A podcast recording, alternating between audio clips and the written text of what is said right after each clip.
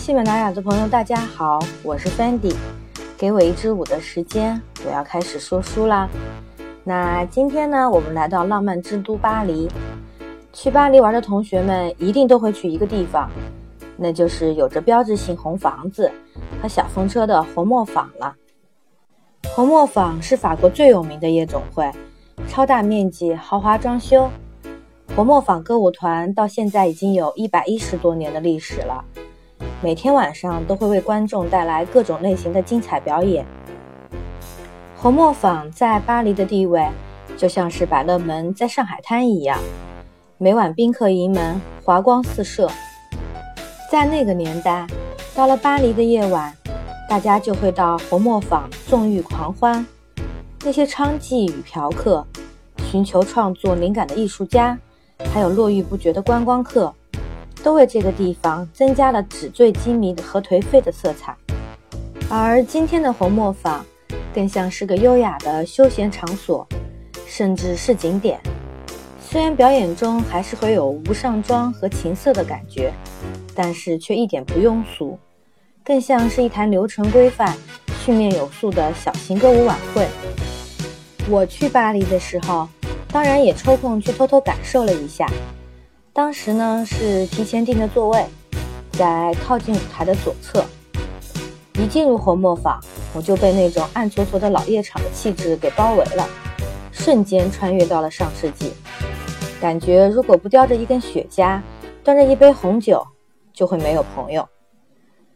然后帷幕拉开，大家喝着香槟，看着演出，坐席中不时地发出惊叹声和掌声。据说。红磨坊歌舞团对舞者的要求都很高，必须要有芭蕾舞基础，而且要颜值高的大长腿，然后日复一日的排练，将编排一流的舞蹈完美的呈现给观众。其他的杂技和魔术表演，我倒是觉得挺一般的，毕竟我也是看过春晚的人嘛。当然，我在看节目之前就做好了攻略，重点要看的就是红磨坊的秘密武器。康康舞了，讲了那么多，那今天的主角其实就是康康舞了。但为什么一定要说那么一大段红磨坊的故事呢？其实康康舞最早呢是起源于法国民间，从问世到如今已经有一百五十个年头了。但你根本不会想到，当初这种舞蹈其实是从男性先开始的，而且是一种很有体育运动性质的舞蹈。后来才随着发展，逐渐被女性模仿。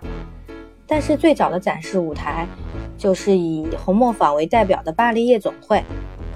而红磨坊一直是欧洲上流社会休闲和娱乐的首选。尼可基德曼曾经主演了一部电影，就叫做《红磨坊》，真实还原了19世纪巴黎夜总会的夜夜笙歌，也通过红磨坊展示出康康舞起源的历史。大家感兴趣的可以去看看这部电影。康康舞以热烈奔放著称，最经典的动作就是掀裙子踢大腿，这个是要一下子把腿直直踢到耳边的高难度动作。要知道，那不是随便的踢踢腿哦，而是必须高过鼻尖。舞者一般在练习这个动作时，用的办法通常是准备一个气球，把气球挂在门口。一直练习到踢到那个气球为止，而且一个专业的康康舞舞者，一周的踢腿次数不下一千五百次，每一次的表演，腿都恨不得踢到天花板。所谓灯红酒绿，春光乍泄。那些国色天香的姑娘们，通常是头上顶着羽毛，身上挂着金属亮片，下面穿着蕾丝边的蓬蓬裙。只要音乐响起。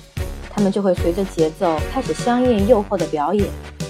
昏暗的灯光下，情色的味道相当重。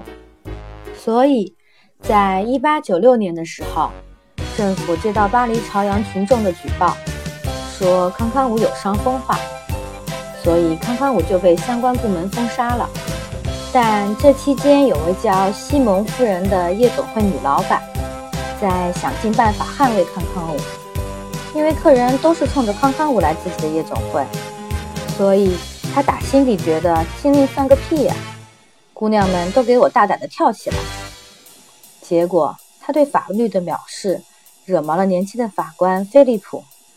菲利普决定以月亮的名义消灭康康舞。结果狗血的剧情到来了。作为女性老司机的西蒙夫人必须要把这个年轻的法官给 hold 住，所以他为菲利普准备了一系列糖衣炮弹的陷阱。金钱和女人终于把菲利普给攻陷了，从而也让康康舞得到了更好的生存空间和发展机会。到了现在，康康舞已经能够做到把古典和时尚的元素有机结合，展示出来的一些小情色也并不低俗，相反的却有种浪漫气息在里面，很符合法兰西的腔调。那天我看完了激情华丽的康康舞。也算体会到了法兰西的娱乐精神的精华了。如果下次再去巴黎，我还是会为了康康舞再订一个红磨坊的位子，就算是对得起一百多年前西蒙夫人的那份坚持吧。感谢收听 Fendi 侃舞蹈，我们下期见。